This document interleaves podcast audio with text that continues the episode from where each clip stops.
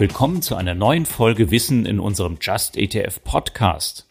In dieser Folge beantworten wir eine häufig gestellte Frage von euch. Wie kann ich mit ETFs in Schwellenländer investieren?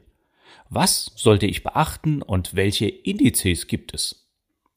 Was genau war noch gleich ein Schwellenland? Das sind Länder wie China, Brasilien oder Indien.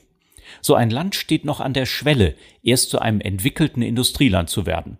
Das gilt für alle Aspekte Volkswirtschaft, politisches System, Währung, Vernetzung mit der globalen Wirtschaft und natürlich für den Aktienmarkt. Ein Investment kann attraktiv sein, weil Schwellenländer wesentlich dynamischer wachsen können als die etablierten Industrieländer. Oft ist die Bevölkerung wesentlich jünger und damit leistungsfähiger als in den etablierten Volkswirtschaften. China, das größte aller Schwellenländer, will trotz Pandemiefolgen in diesem Jahr um 5,5 Prozent wachsen. Die Schwellenländer sind auch längst keine kleinen Volkswirtschaften mehr. Sie produzieren pro Jahr fast genauso viel an Bruttoinlandsprodukt wie die Industrieländer in US-Dollar umgerechnet. Viele solcher Länder haben sich vom Agrar- und Rohstoffland längst zu Technologienationen entwickelt. Doch wo Chancen sind, sind auch Risiken, die ebenso betrachtet werden sollten. Schwellenländer sind oft wesentlich weniger stabil als die etablierten Volkswirtschaften. Zum einen, weil sie wirtschaftlich oft abhängig sind von der globalen Nachfrage. Deren Schwankung multipliziert sich in den jungen Ökonomien. Zumal die Exporte meist in US-Dollar abgerechnet werden. Zweitens ist das Wirtschafts- und Bankensystem oft noch nicht so gut ausgebaut und dadurch krisenanfällig. Und drittens kann politisch auch so einiges schiefgehen. Das fängt schon damit an, dass sich große Unternehmen trotz Börsennotierung oft zu großen Teilen im Staatsbesitz befinden und anderen Regeln als denen des Shareholder Value folgen. Deswegen sind breit diversifizierte Indizes auf Kapitalmärkte von Schwellenländern vorteilhaft, Chancen und Risiken sind so auf viele Länder und Unternehmen gestreut. Mit ETFs könnt ihr entweder in einzelne Schwellenländer investieren, in geografische Regionen wie Asien oder Lateinamerika oder in alle Schwellenländer zusammen.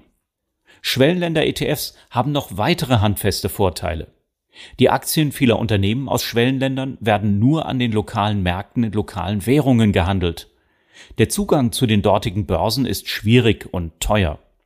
Teilweise braucht es viele Wochen, bis beispielsweise Dividenden in euren Broker-Account gebucht werden.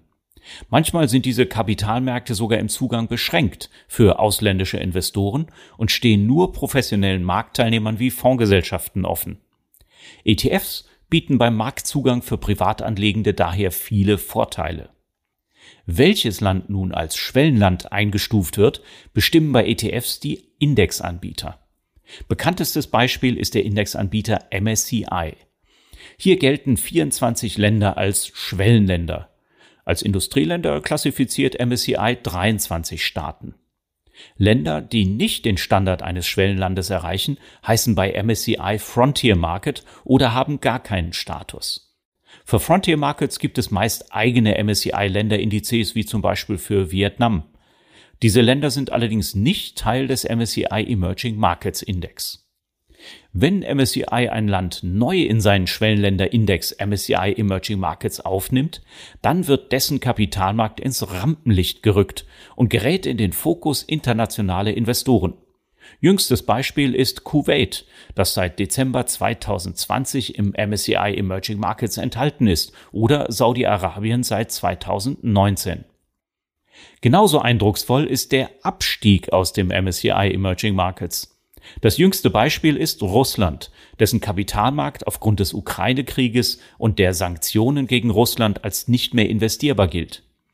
Nach vielen Jahren wurden russische Unternehmen ganz aus Schwellenländerindizes getilgt. Ein anderes Beispiel ist Pakistan. Als das Land 2017 aufgenommen wurde als Schwellenland, waren Euphorie und Wertzuwächse groß. Letzten November wurde Pakistan wieder abgestuft, weil das Land seinen Kapitalmarkt nicht ausreichend entwickelt hat. Dabei kann sich die Einschätzung des Schwellenlandstatus je nach Indexanbieter durchaus unterscheiden. Während MSCI großen Wert auf die Eigenschaften der lokalen Kapitalmärkte legt, spielt bei FTSE oder FTSE auch die politische Reife eine Rolle. Polen und Südkorea stuft FTSE deswegen als Industrieländer ein, im Gegensatz zu MSCI. Darüber hinaus gibt es aber wenige Unterschiede zu den enthaltenen Kapitalmärkten. Der FTSE-Index deckt 91 Prozent der Marktkapitalisierung der Schwellenländer ab, sodass etwas mehr Unternehmen als im MSCI Emerging Markets enthalten sind. Wer es auf ganz breite Abdeckung abgesehen hat, kann auch den MSCI Emerging Markets mit dem Zusatz EMI investieren. Hier werden 99 Prozent des Wertes der Schwellenländermärkte abgedeckt. Die Zahl der Unternehmen im Index verdoppelt sich damit, weil auch die sogenannten Small Caps mit in den Index einbezogen werden. Diese machen aber eben nur einen kleinen Prozentsatz des MSCI Emerging Markets EMI aus. Wegen des großen Aufwandes halten ETFs, die physisch in die Schwellenländer Aktien investieren, aus Kostengründen deutlich weniger Titel als der Index vorgibt. Im MSCI Emerging Markets sind immerhin 1400 Unternehmen enthalten, im FTSE Emerging noch etwas mehr. Einige ETF-Anbieter bilden den MSCI Emerging Markets synthetisch ab, sind also gar nicht wirklich in die Schwellenländerunternehmen investiert. Nur die Wertentwicklung entspricht dann dem Index. Das erleichtert die Indexabbildung erheblich und hat einen Einfluss auf Kosten und Abbildungsqualität. Besonders häufig kommt die synthetische Methode bei ETFs auf einzelne Schwellenländer zum Einsatz, die sonst nicht wirtschaftlich abdeckbar wären oder es beispielsweise steuerliche Herausforderungen für ausländische Investoren gibt, wie etwa bei Brasilien. Andere Beispiele sind die Aktienmärkte von Pakistan oder Vietnam. Was steckt nun drin in den Schwellenländerindizes? Zunächst wichtig zu wissen, sie sind wie ein MSCI World auch nach Marktkapitalisierung gewichtet. Die größten Aktienmärkte enthalten demnach auch das größte Gewicht. Bedingt durch die wachsende Rolle Chinas in der Weltwirtschaft haben alle breiten Schwellenländerindizes eine starke Asienschlagseite bekommen. China macht inzwischen über 30 Prozent der Schwellenländerindizes von MSCI aus. Asien insgesamt zwei Drittel. Beim Index FTSE Emerging ist das ähnlich. Während früher fast immer Finanz- und Energieunternehmen die Schwellenländerbarometer dominiert haben, spielen heute Technologieunternehmen eine große Rolle und machen über 20 Prozent aus. Noch ein Wort zu den ETF-Kosten. Anders als bei den entwickelten Kapitalmärkten sind breite Schwellenländer-ETFs nicht teurer als eine Kombination aus zum Beispiel Regionen-ETFs. Schon ab 0,14 Prozent im Jahr ist ein Investment möglich und damit ähnlich günstig wie ein MSCI World ETF.